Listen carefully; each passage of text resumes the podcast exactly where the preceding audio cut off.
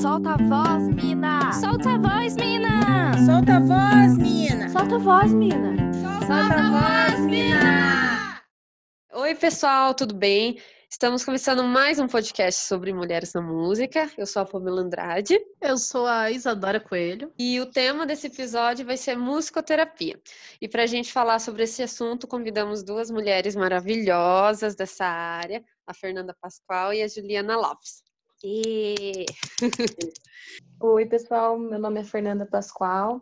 Eu sou musicoterapeuta graduada na Universidade Estadual do Paraná e eu tenho experiência no atendimento de crianças diagnosticadas no transtorno do espectro autista, na saúde mental, né, especificamente com adultos em reabilitação na dependência química. E atualmente eu trabalho com idosos em um centro de, de terapias integradas. Eu decidi fazer musicoterapia em 2015. Eu me inscrevi para o vestibular porque ali eu consegui refletir sobre o que eu gostaria de fazer com música. E eu vi que a, a musicoterapia ela possibilitava eu tanto trabalhar com aquilo que eu gosto, que é fazer música, mas é também na relação com o outro. Então eu me inscrevi, fiquei muito feliz quando eu descobri, porque eu nem sabia da existência da musicoterapia, pensava até em fazer psicologia, fazer música junto, e misturar os dois e eu descobri que essa profissão ela existe e aí eu me inscrevi, consegui passar no vestibular e fui muito faceira, muito feliz fazer o curso.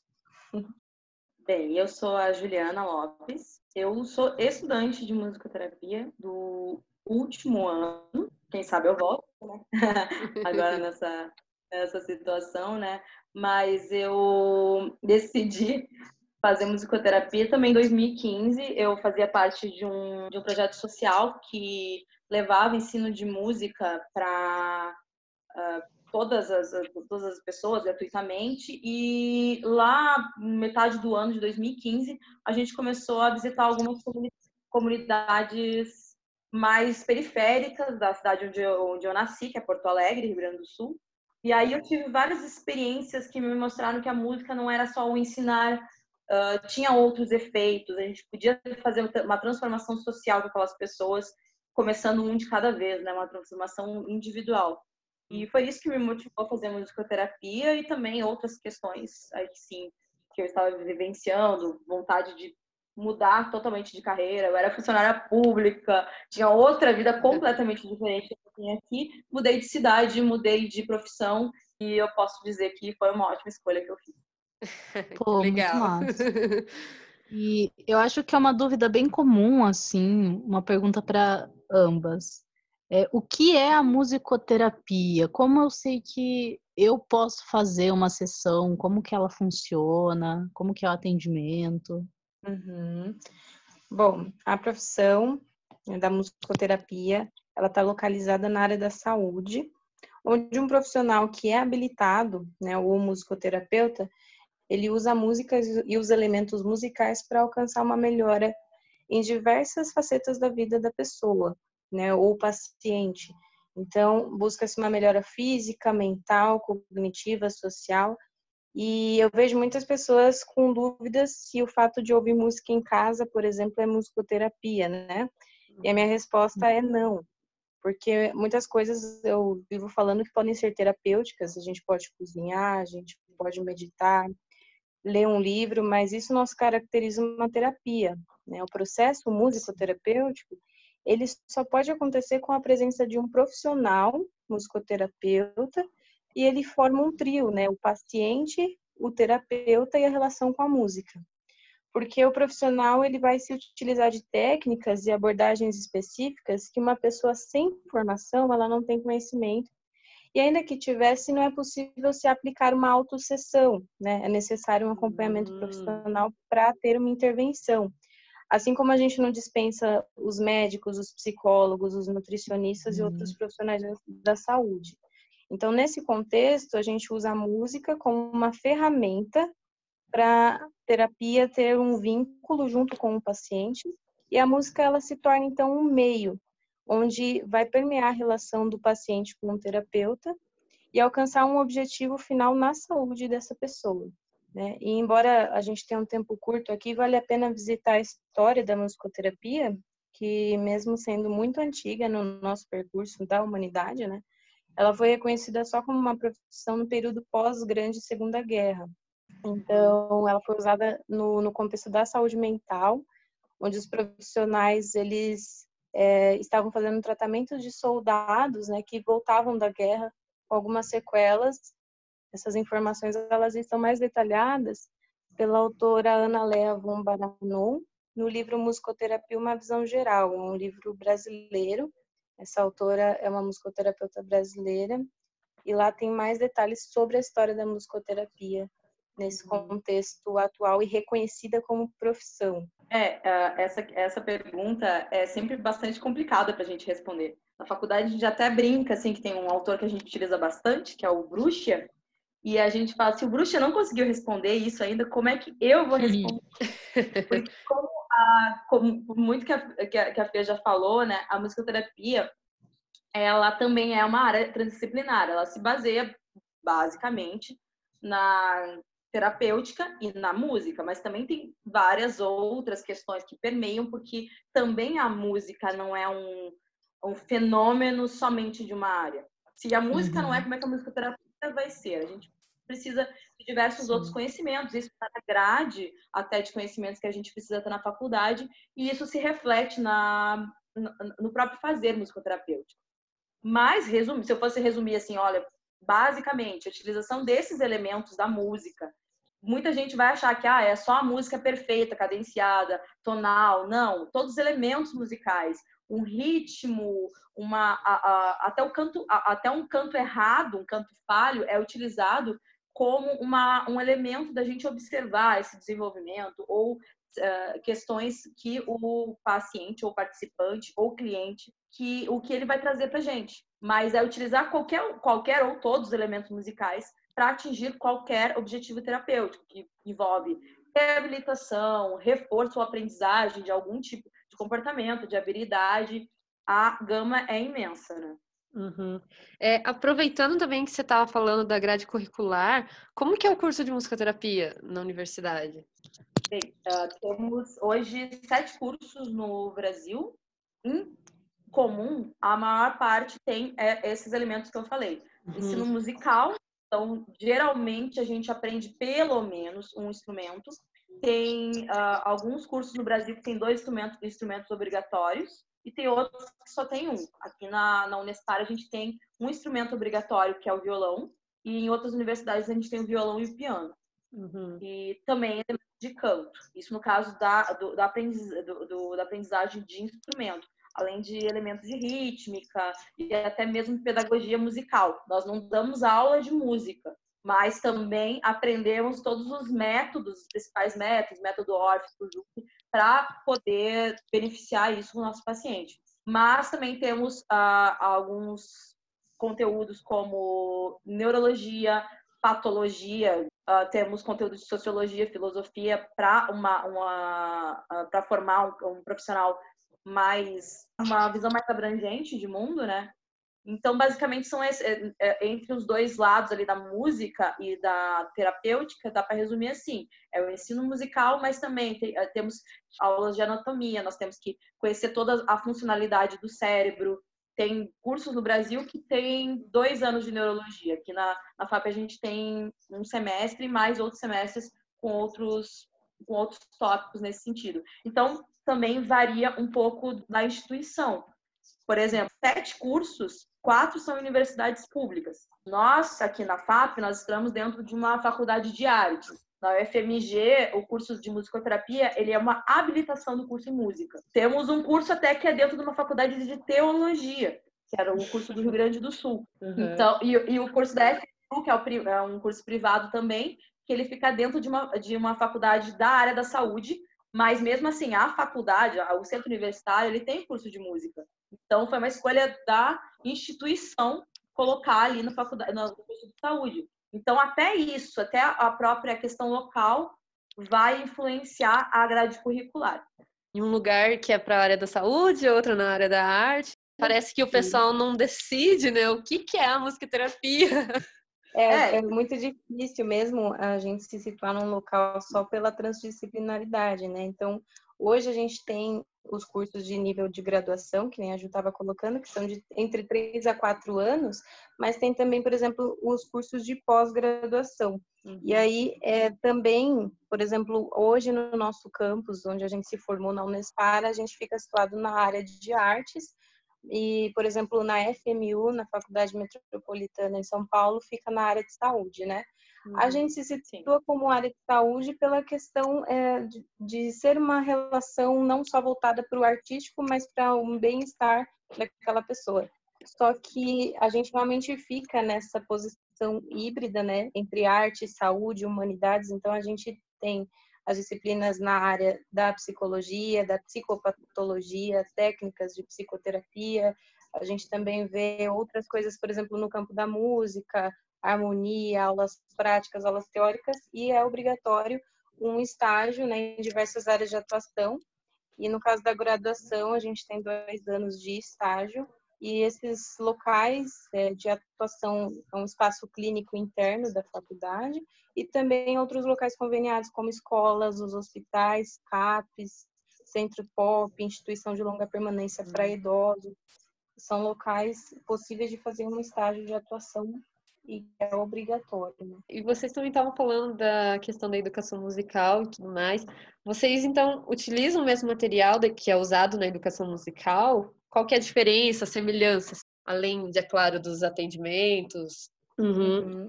Uma coisa que a Fernanda falou antes, que tem algumas atividades que pode ser terapêutica. Então, da mesma forma, a gente vê que uma educação musical pode ser terapêutica. E, e uma sessão de musicoterapia, um processo de musicoterapia, pode ensinar também. Então, uhum. as duas se mesclam um pouco, só que a gente tem ali a nossa separação. Acho que dá para algumas coisas que a gente trouxe, assim, a gente já pode ah, conseguir assim, diferenciar bastante. A gente utiliza, ah, como eu comentei, alguns métodos de educação musical e uhum. também ah, de instrumentos. Muitos musicoterapeutas são educadores musicais, muitos educadores musicais se tornam musicoterapeutas, mas digamos assim, se, se a musicoterapia e a música fossem dois países, a gente teria uma, uma forma de união europeia, sabe? Um mercado comum. Então, porque a gente se encontra, a gente tem uma moeda comum, que é a música, uhum. mas nossos uhum. objetivos são diferentes. Uhum. Não posso dizer assim, a, a, Fernanda, eu e a maioria dos nossos colegas já atuaram ou atuam com, como educadores musicais também, e eu não posso dizer que é a mesma coisa. Quando eu atuava com educação musical, inclusive com uh, crianças com síndrome de Down e autismo, é completamente diferente a relação que a gente estabelece com a pessoa, não só pelo atendimento individualizado, também é dar aula para uma pessoa, mas a relação é diferente concordo bastante com a Ju, que ela está falando sobre a, a, a ferramenta, né, a música ser a mesma. Os materiais são os mesmos, então a gente vê grupos de educadores musicais juntos com musicoterapeutas. A gente bebe dessa mesma fonte, mas o que eu visualizo é que a educação musical ela tem a figura de um professor que tem o objetivo do ensino da música, né? Uhum. E no, na musicoterapia a gente tem um musicoterapeuta, uma figura de um terapeuta que tem por objetivo usar essa mesma música, mas para alcançar a saúde da pessoa.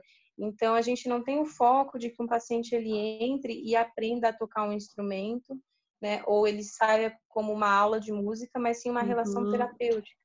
Mas isso, nada disso impede que, principalmente quando a gente atende no, na clínica escola aqui no Caente, conversei com estudantes de outros estados e dizem que acontece a mesma coisa. Isso não impede que as mães cheguem para a gente e digam: tá indo para aula, olha, professora. a gente tem que se posicionar o tempo todo para a gente estar tá sendo reconhecido também como terapeuta. É isso que a Ju está falando, é uma verdade muito forte porque a gente é muito confundido com professores de música e também por outras questões que a gente pode falar mais para frente, né, relacionada à regulamentação da profissão e que uhum. muitas vezes existem pessoas não é, não formadas na área ou educadores musicais que se apresentam aptos para ser musicoterapeutas Uhum. né? E às vezes acontece o inverso também. Então, a gente acaba é, não limitando as áreas, que parece que é bem tranquilo, mas no fim não é, porque tem alguns estudos, né, que falam sobre o uso indevido da música, o uso inadequado numa intervenção, ele pode causar alguns resultados prejudiciais para o paciente, né? por exemplo, crianças com autismo que têm uma hiperacusia, né? tem uma sensibilidade excessiva ao som, uhum. se ela uhum. for exposta, por exemplo, a um som que não está adequado, ela que tem uma valorização de padrão e repetição, ela pode se isolar um pouco mais, ela pode ter uma fixação, uma mudança no comportamento. Então, existem alguns estudos, esse, por exemplo, que eu estou citando, ele está na revista de música Rhodes, em 2015, e ele é do Gustavo Gattini, ele fala sobre os efeitos negativos da música, porque a gente geralmente acha que a música ela só tem benefício, né? Olha só, né? Uhum. Tem também aí as repercussões negativas quando ela é usada de uma forma é, inadequada por um profissional que não sabe o que está fazendo. Não tem o conhecimento, né? Não tem a formação adequada. Que, e lembrando que a gente falou um pouco de formação, de graduações e pós-graduações, a maior parte das formações em musicoterapia hoje no Brasil são especializações. A maioria de um ano e meio, mas tem algumas de dois anos focadas até em ter uma carga horária maior do que o estabelecido pelo MEC como uma carga horária mínima, para uhum. poder proporcionar um estágio mais adequado, mais intenso, uma experiência mais intensa para esse musicoterapeuta. E já aconteceu, assim, uma questão até uma pessoa das minhas relações pessoais que começou a se dizer musicoterapeuta com um curso de 30 horas online. Aí já desvaloriza já toda a conquista que vocês vêm procurando, né? De não, eu sou Isso, musicoterapeuta, né? Exato. E, e, e, argumentar com a pessoa, inclusive, foi uma situação bastante, bastante chata, assim, questão de rede social, assim. Me, me mostrou assim como é importante a gente até nos nossos conhecidos estar dizendo assim sempre o que é a musicoterapia, o que não é uhum. musicoterapia, exatamente porque não é porque a pessoa, a pessoa pode estudar, e todo respeito a quem estuda 20 anos de música, mas saber de tudo da música não significa nem saber tudo das pessoas. Nem psicólogo, por ser psicólogo e aprender o mínimo de música, vai ser um musicoterapeuta. Não é capacitar minimamente o outro lado para se tornar um musicoterapeuta. O musicoterapeuta é mais do que um psicólogo que sabe tocar ou um músico que entende um pouquinho de neurologia. Então é isso que é interessante mostrar porque infelizmente tem muitas pessoas aí sem conhecimento e fazendo a gente passar vergonha. Né? Aproveitando o gancho, as meninas perguntaram, né, é, como que funciona também e os, os, benefícios que a gente tem. A gente tem Sim. alguns já listados em estudos e também aqueles que eu pude ver na prática, na minha prática no dia a dia. A música está relacionada a uma melhora da cognição, melhora da memória, habilidade social com crianças com autismo, melhora da linguagem, pessoas que têm paralisia, praxia, dificuldades também.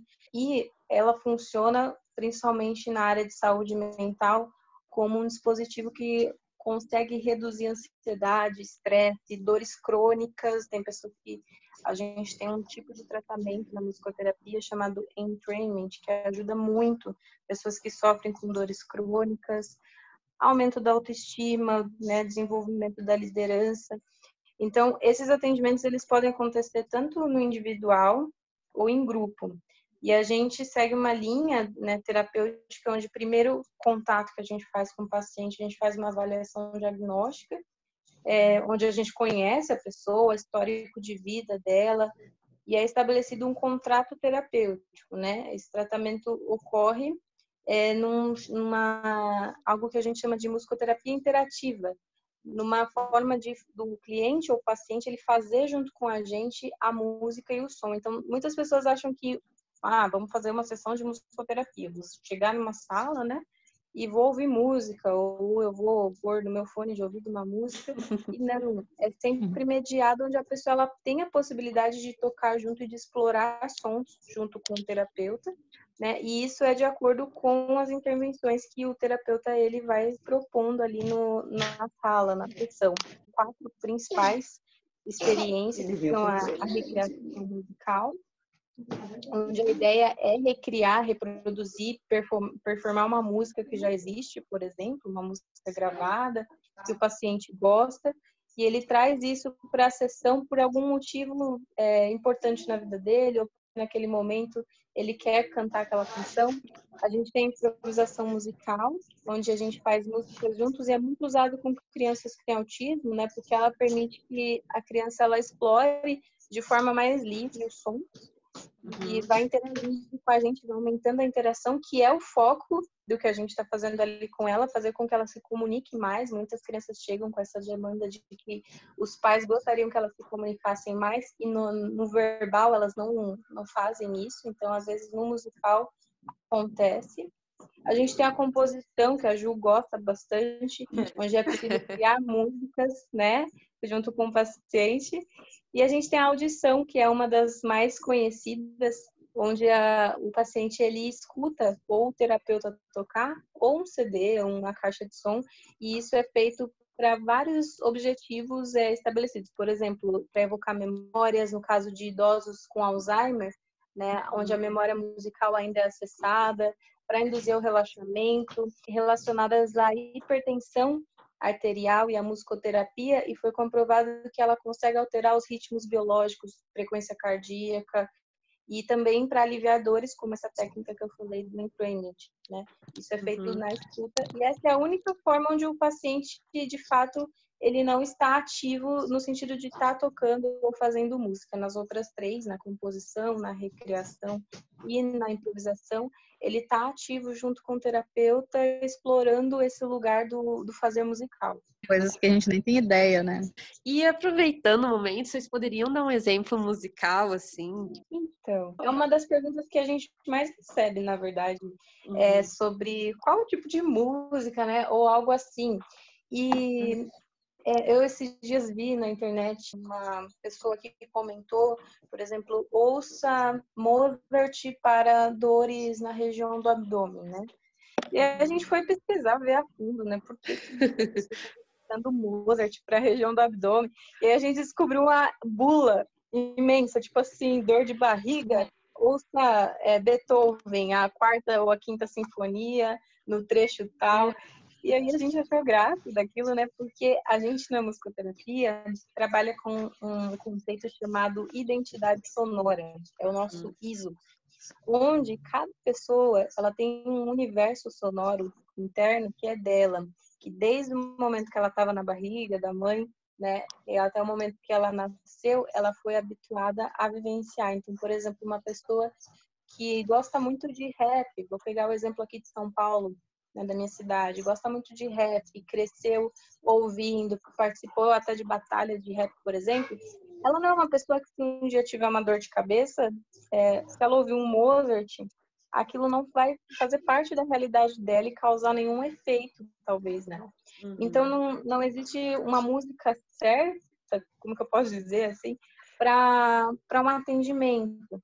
O que é mais certo que a gente utiliza né, é um conceito de música de chegada aqui no Brasil, onde a gente sempre coloca, por exemplo, para crianças com autismo, né? É, eu tinha, por exemplo, um paciente, vou chamar ele né, de um outro nome aqui, o João, para ele não ser identificado. É o mesmo paciente que a Juliana atendeu também. Esse paciente sempre chegava a gente e cantava a mesma música, né? Joana, que bom que você veio. Que é uma forma dele reconhecer aquele espaço, reconhecer que ele estava pertencendo àquele espaço, que ele estava sendo acolhido naquele momento. Uhum. E aí, dali em diante, a sessão com ele é de uma certa forma imprevisível no sentido de que você permite um espaço dele explorar porque a música em si, se ele cantar um trecho, se ele cantar uma música inteira, naquele momento não vai importar, vai importar o fato dele interagir musicalmente, né? Uhum. Então, pode ser que na outra sessão é, seja outra música que ele trouxe. Ele trouxe uma música chamada Brilha, Brilha Estrelinho. Eu estou dando um exemplo para entender que é, a gente não tem uma música exata. E, ao mesmo tempo, eu tenho um paciente adulto que pode chegar com uma música que lembra a mãe dele que faleceu no dia anterior da sessão, que é o caso, é, um caso verídico que aconteceu comigo. Então, aquela virou a música é, motivo, a música mote daquela sessão que vai ser o ponto de acesso que a gente vai ter para uma reflexão sobre como ele está se sentindo, como está o conteúdo emocional dele e sobre como que a gente pode é, possibilitar de alguma forma que ele saia dali um pouco melhor ou não, às vezes nem sempre o paciente vai sair bem da sessão, mas é um processo terapêutico mesmo, uhum. né? Então, é, não sei se dá para entender que a gente não tem uma música específica, Sim, mas eles trazem muito mais da musicalidade deles do que a gente levar uma música nossa. Uhum. Inclusive, a gente fala que os nossos gostos a gente deixa lá fora, assim, porque uhum. é, a gente lida com coisas que às vezes a gente não, não gosta, eu rechaço na minha vida pessoal, mas ali naquele momento vai ser importante, vai fazer sentido para o paciente, então a gente é, acata aquilo que ele está trazendo musicalmente para mim. Olha aí, acho que uma parada assim que tem no nosso curso também como professores de música, né? Algo em comum, é. que nosso gosto musical não importa tanto, porque uhum. é uma coisa muito particular, né? Do aluno, do, do paciente, no caso de vocês. É, inclusive, tem que abrir mão do gosto, né? Inclusive, isso me lembrou que eu assisti uma live esses tempos atrás é, sobre uma entrevista com uma musicoterapeuta mesmo. E muitas pessoas perguntavam: Ah, é, que música você usa? Que música você usa? Daí a musicoterapeuta pegou e deu um exemplo lá, que nem você falou, uma música de chegada e tudo mais. Aí o pessoal ficou: Ah, que legal, eu, eu posso usar essa música com qualquer pessoa, vai funcionar isso para todo mundo. A música é, mágica. Né? Exatamente. É isso. Aí, se você procura no YouTube, tem diversas playlists. Que é assim, músicas para relaxar, uhum. músicas para animar, como se fosse uma coisa assim, que pudesse determinar a todo, a, a todo tipo de pessoa. Esse negócio é tão sério, gente, que uma vez eu tava né, é, ficando com uma pessoa, assim, conhecendo um cara, e aí, quando eu falei que eu fazia musicoterapia, ele falou: ah, mas para que musicoterapia? É só eu pegar meu fone de ouvido, colocar uma playlist e Nossa. aí eu fui fazendo musicoterapia que eu parei de ficar com ele. Olha a brochada, né?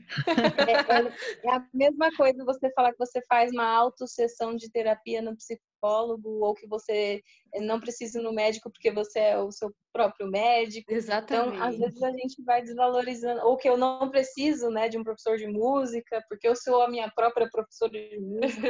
e a gente sabe que a gente não consegue estar em dois lugares ao mesmo tempo, né? É uma tanto e... é que nesse aspecto, eu acredito que muitas pessoas estão revendo esse tipo de posição por conta do, do isolamento social, porque eu vejo muita gente reclamando de não quer dar, não quer ser professor dos filhos, para ver como realmente a gente não consegue estar nos dois lugares ao mesmo tempo, caso de mães e professoras, né? E da mesma maneira com terapeutas, não tem como. A gente pode buscar um autoconhecimento, no caso da psicoterapia, buscar um autoconhecimento, mas não vai ser igual a você estabelecer um vínculo com o terapeuta. Sim. Eu tenho minha playlist lá de músicas que me deixam bem, mas isso não é musicoterapia.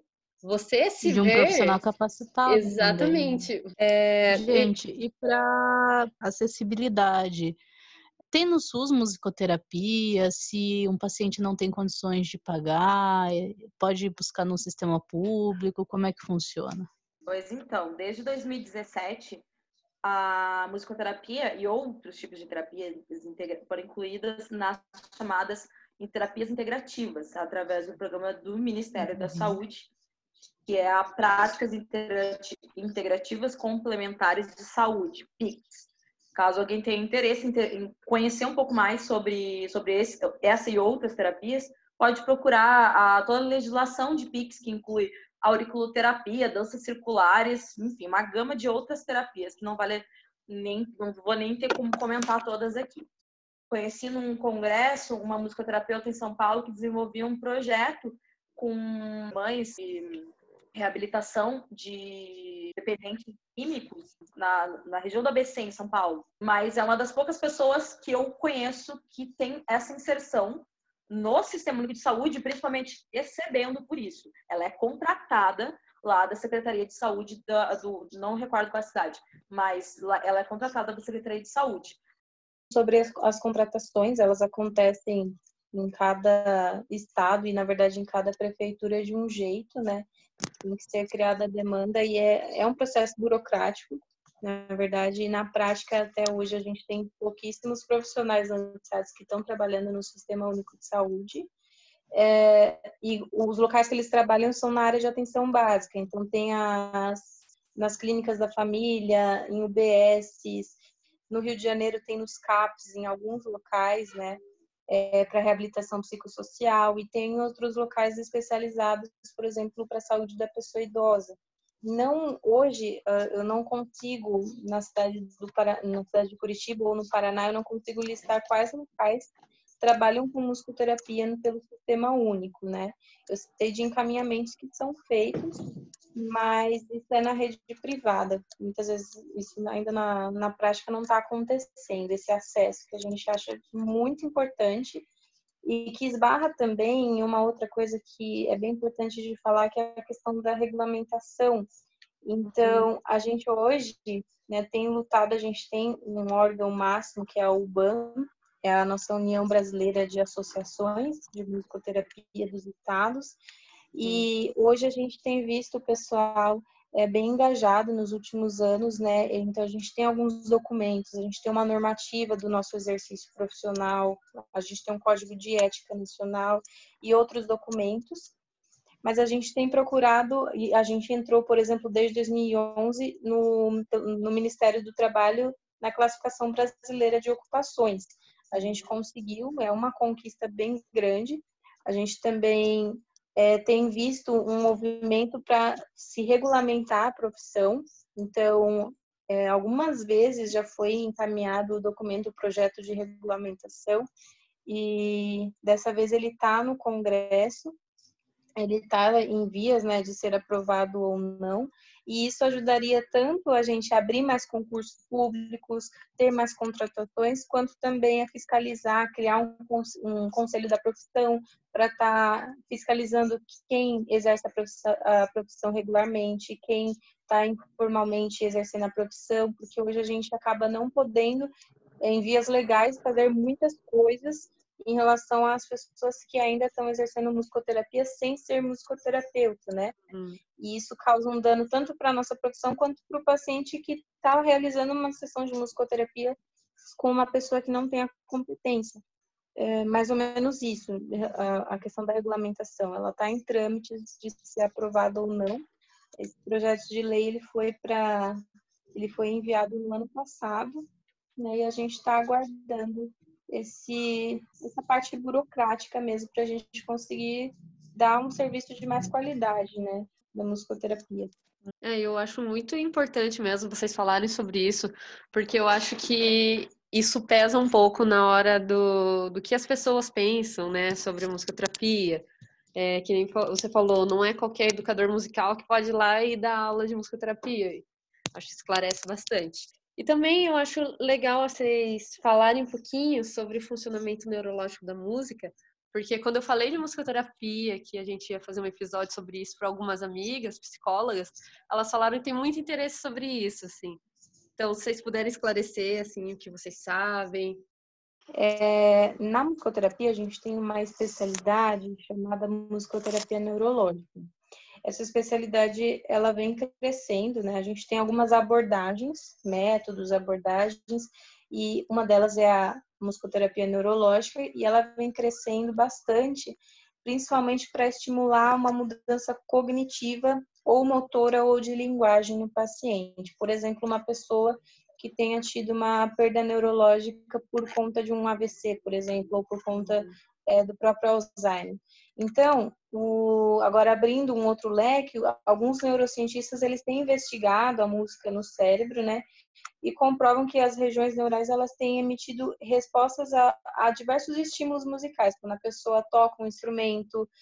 Né? Então, é, o cérebro tem demonstrado bastante movimentação neural, e isso é feito por exames de neuroimagem, onde ela ativa diversas partes do cérebro e ela está relacionada à plasticidade das sinapses, ou seja, ela pode auxiliar na reabilitação de algo que não está em perfeito, em perfeito estado na região neural.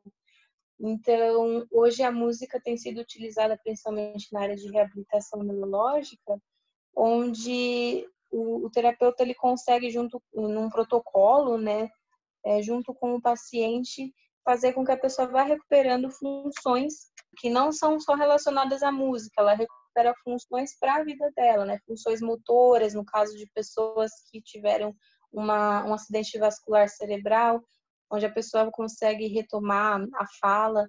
E aí a, a parte de cada elemento do cérebro, onde que a música ativa, né, ela fica a cargo dos musicoterapeutas que estão mais na área de reabilitação neurológica, uhum. mas a gente tem esse sistema onde a música ela consegue acessar diversos canais e o principal é a memória musical, né? Onde uh, muitas pessoas perguntam por que, que um, uma pessoa com Alzheimer ela não consegue lembrar de mais nada, ela não consegue lembrar da filha, do filho, das, dos familiares, mas ela consegue lembrar de uma música. É porque o processamento da memória musical ela se dá em um local diferente. Né? Essas memórias, a gente tem diversos tipos de memória. A mesma coisa com o sistema emocional, né? Por que, que a música acessa uma emoção diferente? Então, ela percorre todo o sistema límbico no nosso cérebro, né? No hipocampo, no tálamo, no hipotálamo. E a gente tem uma personalidade é, que tem estudado bastante no Brasil sobre memória, eu trabalho com idosos e a música no cérebro, que é a Teresa Raquel Silva. Ela é uma professora da, da Universidade Federal de Goiás e ela fala bastante sobre a neuromusicoterapia. E uma outra personalidade que não é musicoterapeuta, mas que trabalha muito, é, investiga muito sobre a música no cérebro, é o Robert, Robert Zatorre. Ele é um neurocientista bastante renomado nessa área, onde ele estuda os efeitos da música no cérebro. Mas é, para cada pessoa é diferente. Lembrando que os efeitos da música do cérebro, eles não também, daí nesse caso é o contrário do que a gente falou antes. Eles não são um privilégio da musicoterapia. Ele também é tratado uh, na educação musical, na cognição musical. Uhum. Então, e a música também é utilizada na saúde, daí a gente abre um outro lado da utilização da música, não como uma musicoterapia, mas uhum. da música e medicina, que daí entra um outro campo, um, uma discussão teórica um pouco mais, mais longe. Mas, por exemplo, quando a gente vê a, aquilo assim da, da cirurgia que é feita em músicos, por exemplo, que teve alguns casos de cirurgia feita em cérebro de músicos que continuaram executando seu instrumento durante a cirurgia uhum. para potencializar a, a recuperação, isso é uma utilização da música na medicina. Não, isso não é uma musicoterapia. E a uhum. gente tem aqui no Brasil uma, falando também em nomes brasileiros que e às vezes até locais aqui que falam muito de cognição musical, de neuromusicoterapia, de aprendizagem musical, neurologia. E a gente tem aqui no, no Brasil uma, uma associação, que é a Associação de Cognição Musical, que organiza a cada dois anos um evento internacional de cognição musical e fala, entre outros temas, entre o que a gente falou, musicoterapia, fala de neuroaprendizagem musical, assim como fala de performance, mesma forma do, no caso do músico, né? Na forma do músico se colocar no palco, na forma de ele estudar o seu, o, o seu instrumento, na forma de ele executar esse instrumento, porque nem, mesmo que a gente dê a mesma peça para duas pessoas diferentes, elas não vão executar da mesma maneira. Uhum vai ter aquela questão pessoal, a, sua própria carga emocional, uh, cognitiva, de aprendizagem, tudo, toda a história vai estar ali. Tem, tem um livro do David Byrne, que é o mesmo dos Talk Heads, que ele fala um pouco de, de, da música e da cognição, não lembro do, do, nome do livro agora, mas ele é bem famoso. E, e eu lembro de um episódio que ele fala que foi oferecida uma, uma sinfonia para um pianista, um pianista muito reconhecido, e uh, foi dada a mesma, mesma sinfonia para ser tocada pelo computador, pela inteligência artificial. Resultado: uhum. a inteligência artificial não errou uma nota, o pianista errou várias, mas a música do computador não tinha sentimento. Uhum. Ele dizendo de como ouvir, tá? Eu tô resumindo bem a história, né? Mas para mostrar que falar de música e cérebro é hum, além disso ainda. A gente fala de reabilitação, mas a gente não fala só da pessoa que teve AVC. Por exemplo, o Herbert Viana, ele sofreu um acidente muito grave e ele teve uma recuperação muito rápida, dizem os médicos, por conta do aprendizado musical dele. O retorno que ele tem da função cognitiva se deve muito ao fato de ele ter estudado música. E assim como outro, diversos outros exemplos que a gente tem na música, também pessoas que a gente conhece, a gente tem um caso aqui de uma egressa da FAP que aconteceu a mesma coisa. A recuperação dela foi muito creditada ao fato de ela ser uma estudante de música. Então a gente tem várias coisas. Ah, eu queria comentar uma outra coisa que eu uhum. acabei não comentando antes, também tem a ver com isso, que quando a Fernanda falou daquela coisa do Mozart para dores abdominais, isso é muito conhecido na ciência como o famoso efeito Mozart, que há um tempo, algumas pesquisas deram conta de que a aprendizagem, por exemplo, de matemática se daria muito melhor com as pessoas que ouvissem Mozart. E, e isso, assim, foi uma comprovação, mas que também não se pode colocar para uh, para todo, todo tipo de pessoa, porque foi uma comprovação numa população determinada. E não tem, uh, a gente não tem essa bula nem na musicoterapia e nem nessa relação de música e cérebro. É, e uma coisa também que a Ju estava falando, ela mandou por áudio para a gente lá no grupo, que eu acho que seria legal a gente falar, sobre a questão de ter um número muito grande de mulheres na musicoterapia. É, eu, particularmente, hum. desde que a gente entrou no curso, o curso tinha homens, mas a maior parte mulheres, e a gente percebeu que em outros anos também. E a gente já chegou a refletir bastante sobre a relação do cuidado e, das, e dos cursos de da área da saúde e principalmente as terapias, né, fisioterapia, psicologia, uhum. alguns cursos serem predominantemente de mulheres e muitas vezes a gente encontra a raiz disso naquela ideia de que o cuidado é algo feminino uhum. e né, acaba sendo um problema porque eu fico muito feliz quando tem homens no nosso curso porque a gente sabe que o, o cuidado ele não tem que ser só do feminino, né, e que essa uhum. visão acaba ficando meio distorcida. E, de fato, a gente tem, por um outro lado, um ganho muito grande, porque é uma visibilidade de mulheres na musicoterapia. A gente tem muitas é, referências no Brasil e fora do Brasil uhum. também, de pesquisadoras bem engajadas, muito engajadas na área, e isso é muito legal.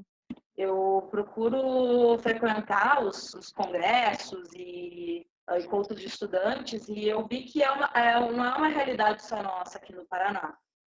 Uh, mas algo, algumas coisas me inquietam. Em 2016, a FAP tem três cursos de música, que é o curso de musicoterapia, que é pela manhã, e os dois cursos são à tarde, que é a licenciatura e bacharelado de música popular. Uh, no ano que eu entrei, não acompanhei os outros, mas no, especificamente no ano que eu entrei, eu lembro que mais de metade da minha sala era hum, mulheres. Mais, é, acho que tinham quatro homens, eu não lembro quantos homens tinham originalmente. Na de licenciatura eu achava que era mais ou menos meio a meio, assim, não sei se chegava a ser 50-50, mas era mais semelhante. A uhum. realidade da música popular era de três mulheres. Exatamente. Agora, se formou agora no final desse ano, se formou uma única mulher, e é muito raro encontrar uma mulher. Então, eu fico pensando assim, onde é que não se colocam esses signos dos, dos, das próprias profissões? A nossa uhum. é o cuidar, a educação é o lecionar, então já fica algo mais abrangente. E o bacharelado é o pensar, é o desenvolver. Você tipo, pode verificar a, a própria representatividade das mulheres na música. Se, uhum. se tem falado cada vez mais representatividade, e tem muita intérprete, não nada contra as intérpretes, mas tem muita intérprete, pouca compositora, pouco instrumentista. Se a gente for ver, eu trabalhava uh, antes de vir para cá, eu trabalhava num, eu cheguei a trabalhar durante um ano e pouco num, no arquivo da, da Escola de Belas Artes lá, lá da Universidade Federal do Rio Grande do Sul. Era espantoso, só tinham mulheres nas primeiras turmas. Uhum. Eu vou ver as turmas da FAP, só são mulheres também. Uhum. tá, onde é que sai a instrumentista e entra, sei lá, a prof... só a professora? Na, na, na, formação do nosso curso, a Clotilde Spínola, ela se formou como pianista e depois se tornou professora de música. Então já foi aquela coisa, ela não virou a intérprete, ela não virou a pianista concertista, ela virou professora. Uhum. Mais uma vez, um de valor. E, e o envolvimento dela, especificamente dela, com a musicoterapia, se deu por uma questão familiar. Ela, eu não sei exatamente qual é, porque eu, até consultei alguns, alguma literatura sobre ela, mas infelizmente a gente não tem uh, uma literatura muito conclusiva a respeito da vida dela, que é algo que eu acho que a gente deve, né, até para a representatividade que ela tem para o ensino de música no Paraná. Não só para musicoterapia, mas para o ensino de música no Paraná também. E ela se torna musicoterapeuta a partir da educação musical. Ela tem contato com a terapêutica em música no Conservatório aquela de, de canto orfeônico no Rio de Janeiro, e traz a musicoterapia para ser, para ser ensinada. E pelo que eu consultei, daí vale um agradecimento à professora Sheila Begiato, que me mandou um material para eu falar um pouco sobre isso. E a gente encontra também essa predominância total de mulheres entre as, as egressas do curso de musicoterapia desde a época da especialização até hoje. A gente tem uma predominância feminina. Então, tem a, a, a questão do cuidar, mas eu fico pensando uma coisa assim, e tal, não sei se eu penso de uma maneira muito congruente nesse aspecto, mas mulheres geralmente precisam trabalhar.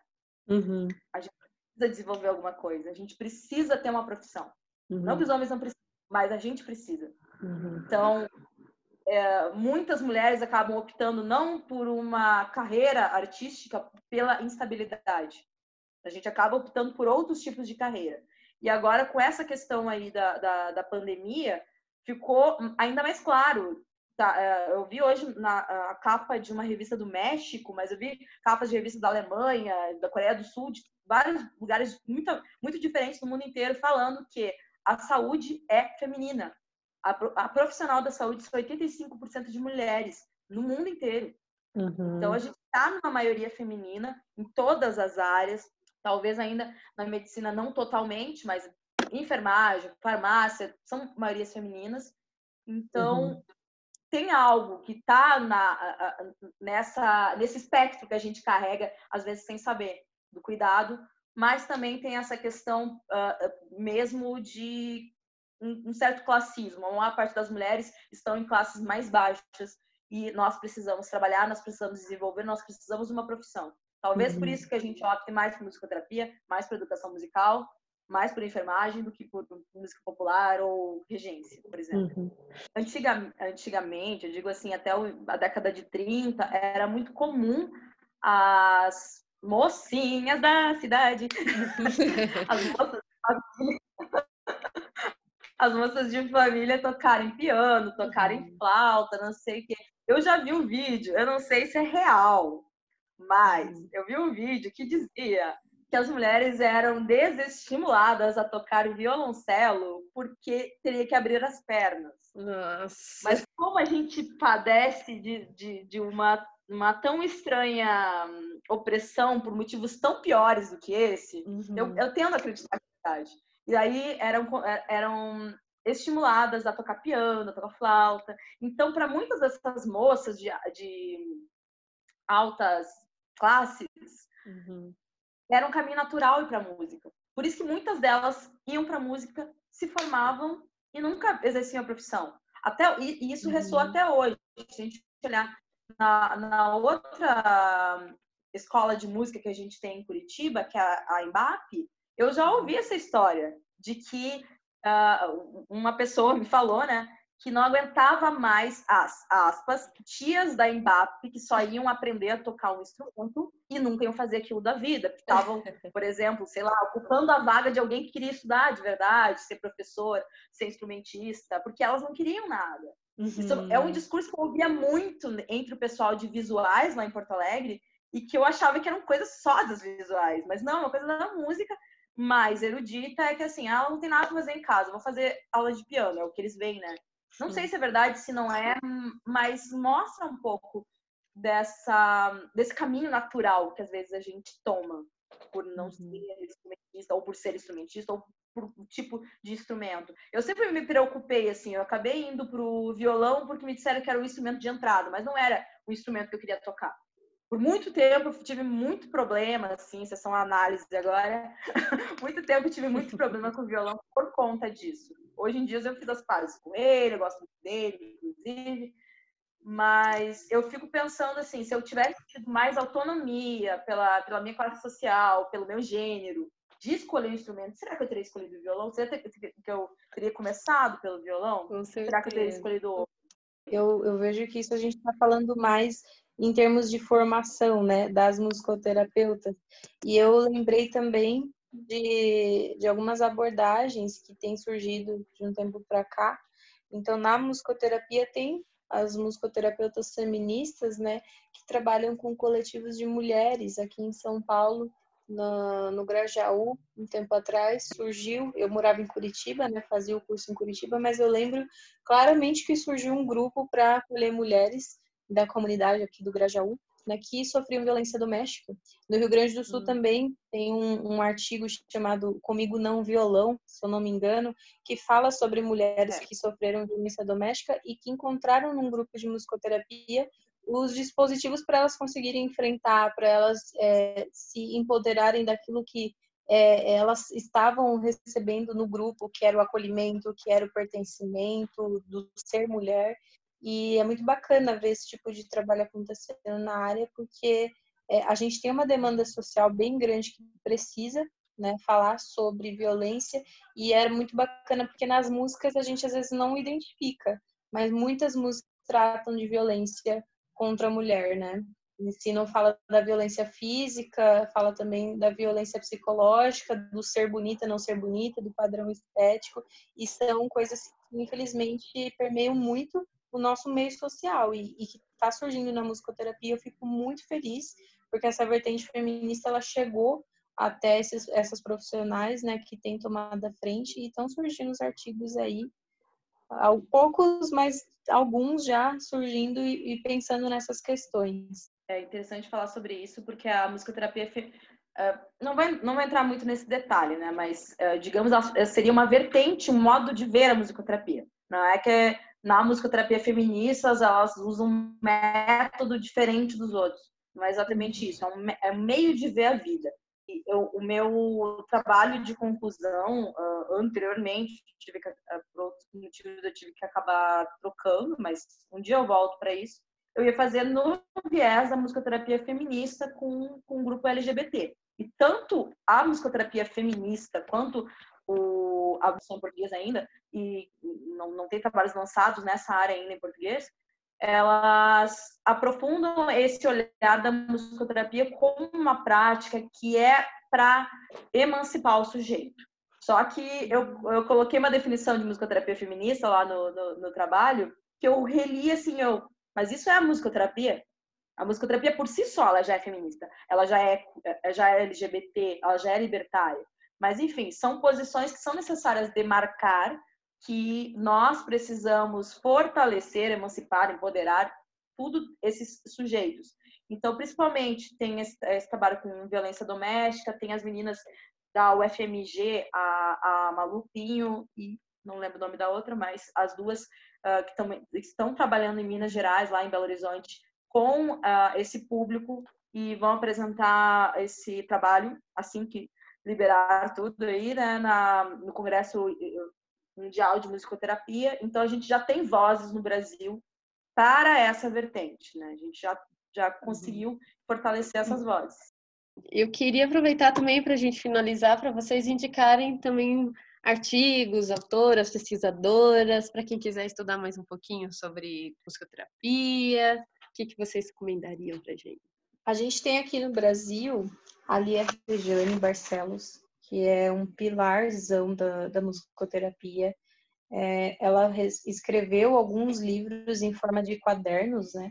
Então, tem o volume 1, 2, 3 e 4 do Quadernos de Musicoterapia, e ela é muito didática. Então, nesses livros explica o que é a musicoterapia, os passos da musicoterapia, porque aqui a gente só pode dar uma pincelada, né? Uhum. Mas a gente estuda cada um desses quadernos. É, a gente tem outras pesquisadoras na área é, sociocomunitária, a professora doutora Rosemiriam Cunha, temos a, a Marli Chagas, no Rio de Janeiro, mas a gente tem uma pesquisadora chamada Raquel Teixeira, que fala sobre a saúde mental, os transtornos mentais e a musicoterapia. Temos também a Marta Negreiros, que trata de mulheres né, no Rio de Janeiro também. E agora, os artigos, a maior parte deles, a gente tem uma revista brasileira de musicoterapia. É uma revista que está aí desde 1996 e que está crescendo bastante. Estou com, um, inclusive, um artigo meu, agora Merchan, né? Publicado na última edição dessa revista. E é bem bacana porque lá tem muitas mulheres pesquisadoras. E também é, sei que o foco não é esse, mas existe um livro onde a gente bebe muito da fonte, porque ele cita diversos autores. É um autor é, é, um homem, né? Mas ele fez uma compilação de muitos, muitos estudos de musicoterapia, que é o Kenny Brucia. Ele escreveu o livro Definindo Musicoterapia, que é, faz até a gente pensar, né? É um homem onde colocou ali todos os postulados que a gente tem e os não postulados assim, porque a nossa área é bem indefinida, muitas vezes o, o próprio título definindo musicoterapia não definiu ainda o que é a musicoterapia uhum. precisamente, porque cada um pensa de um jeito, mas lá tem muitos autores e referências de outras autoras também sobre a nossa área. E eu recomendo também a, o Journal of Music Therapy, que é um, uma revista acadêmica da, Oxford, da Universidade de Oxford, se eu não me engano, que tem muitas pesquisas sobre a nossa área. A Tereza Raquel, que a, que a Fernanda falou, vai fazer um curso gratuito com a, com a doutora Tereza Raquel, para além da escuta. Então, para todo mundo uhum. que se interessa pelo tema, vale a pena conhecer um pouco, né? Aí, assim, a gente falou um pouco sobre a musicoterapia feminista, eu já citei a, a Malu, a Maria Luísa Pinho, né? Está fazendo esse trabalho. Pode, pode procurar. Tem canal no YouTube, também fala sobre musicoterapia. A Sandra Kurtz, que é a grande criadora desse termo feminista, uhum. vocês podem encontrar numa revista que a gente tem online, para quem lê bem inglês aí, Voices of Music Therapy, é uma revista norueguesa e só que ela tem publicações de todo o Brasil, a gente, de todo o Brasil, todo mundo. A gente tem diversos professores nossos aqui da FAP que publicaram já nessa revista, então tem sempre um tema emergente. Cada, cada ano, são duas edições por ano, tem um tema emergente. Inclusive, no ano passado, foi a Queer Music Therapy. E uhum. também vou citar uma, uma outra professora que é da UFMG, a Marina Freire. Inclusive, o pessoal na FMG eles estão, eles estão com um projeto de extensão agora durante o período da pandemia para deixar músicas para os profissionais da saúde. Tá bem bonito de ver. Dá para uh, eh, vocês podem uh, ver pela, pela página no YouTube, que é a musico, musicoterapia UFMG e a professora Marina Freire lá que coordena. Uh, e para finalizar, né, uma dica que não vai ser de, de, uma mulher, mas vai ser de uma página que vocês podem seguir, uh, pelo, pelo Facebook, que é do nosso colega Lázaro, que é a literatura musicoterápica. Tem sempre as notícias sobre musicoterapia, ele sempre posta lá. Se eu não me engano, tem no Instagram.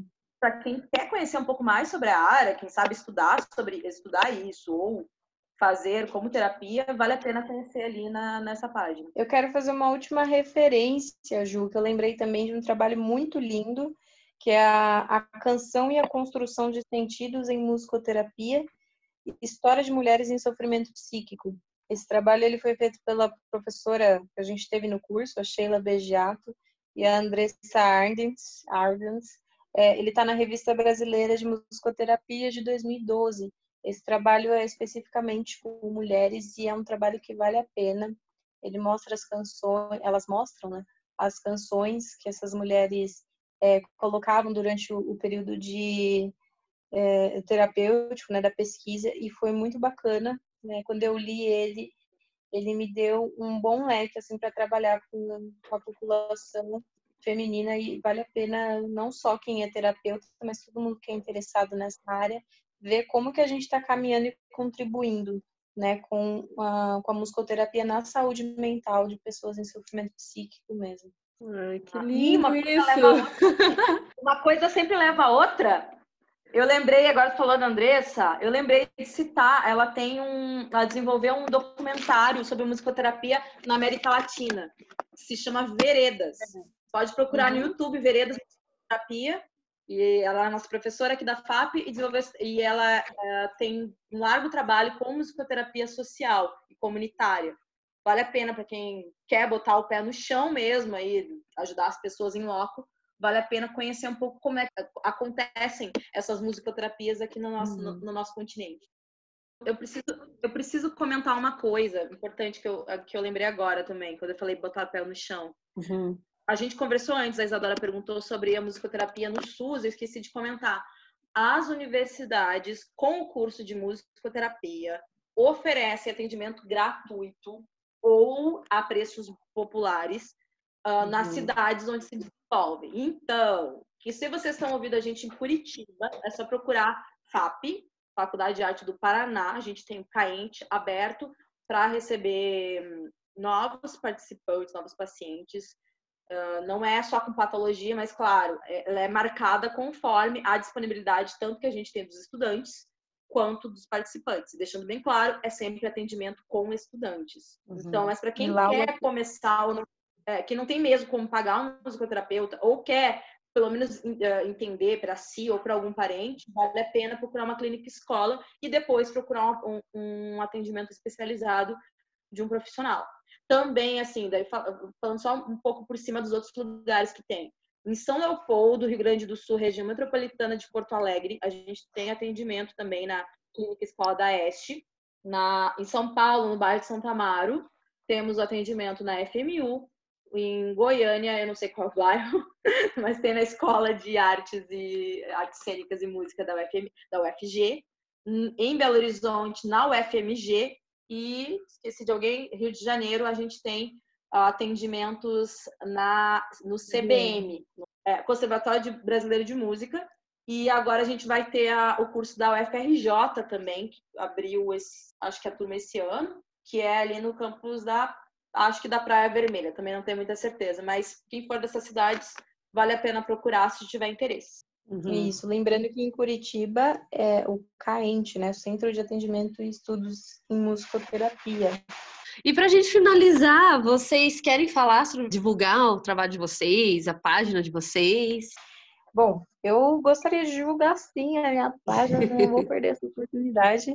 É, vou ter uma página no Instagram que é mt.fernandapascoal, é, onde eu iniciei essa página esse ano, recém-graduada, e eu atendo home care em Curitiba, atendo crianças, adultos e idosos, né? Crianças na com demandas no autismo, também déficit de aprendizagem, déficit de atenção.